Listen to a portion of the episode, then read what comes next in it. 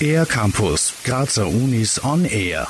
Wie viel verdienen Sie? Was sind Ihre Gehaltsvorstellungen? Diese Fragen zählen für viele von uns zu den unangenehmsten in der Arbeitswelt. Bei der Excellence, dem Karrierefestival an der Uni Graz, wird dieses Jahr Klartext über die Gehälter von Absolventen und Absolventinnen gesprochen werden. Fast alle wollen es wissen, doch gesprochen wird kaum darüber. Das Gehalt ist in Österreich oft ein Tabuthema. Damit soll beim Karrierefestival an der Uni Graz der Excellence, die am 7. November stattfindet, Schluss sein. Marina Zeldovic von der Abteilung für Leistungs- und Qualitätsmanagement der Uni Graz wird bei einer Podiumsdiskussion verraten, wie viel Absolventen und Absolventinnen der Uni Graz tatsächlich verdienen. Ich glaube, dass unsere Studieninteressenten und Interessentinnen einfach das Recht darauf haben, haben, ein bisschen mehr darüber zu erfahren, was sie erwartet. Und deswegen würde ich auch gern dieses Tabuthema aufheben und es einfach als ein Teilaspekt äh, der Ausbildung sehen.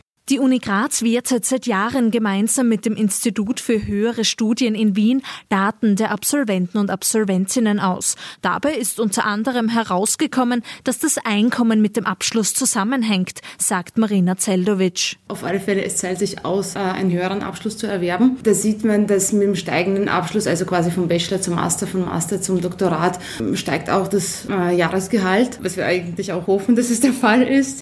Die Studie hat aber auch gezeigt, dass es nach einem Studium an der Uni Graz noch immer Gehaltsunterschiede zwischen Frauen und Männern gibt. Es besteht tatsächlich nach wie vor ein Gender Pay Gap, das sogenannte Lohngefälle, wo es bereits während des Studiums ersichtlich ist, dass die Frauen immer noch weniger als Männer verdienen. Sagt Marina Zeldovic und rät Studierenden, das zu studieren, was ihnen gefällt. Es hätten nämlich Absolventen und Absolventinnen aller Studienrichtungen die Chance, mit ihrem Abschluss viel zu erreichen. Welche Möglichkeiten Möglichkeiten es nach einem Studium gibt, zeigen dieses Jahr die über 70 Aussteller auf der Excellence. Was die Besucher und Besucherinnen beim Karrierefestival noch erwartet, weiß Sigrid Maxel-Studler vom Career Center der Uni Graz. Am gesamten Messetag gibt es aber auch ein umfassendes Programm bzw. Line-up.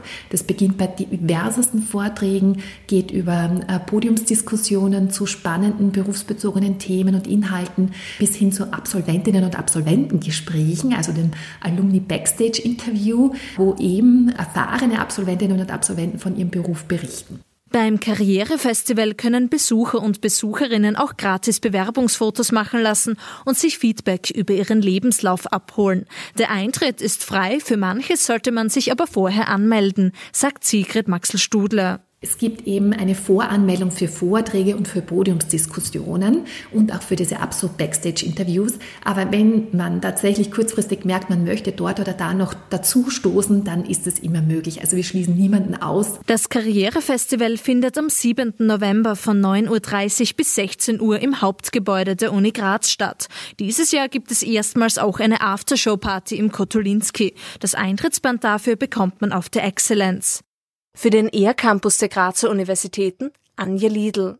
Mehr über die Grazer Universitäten auf ercampus-graz.at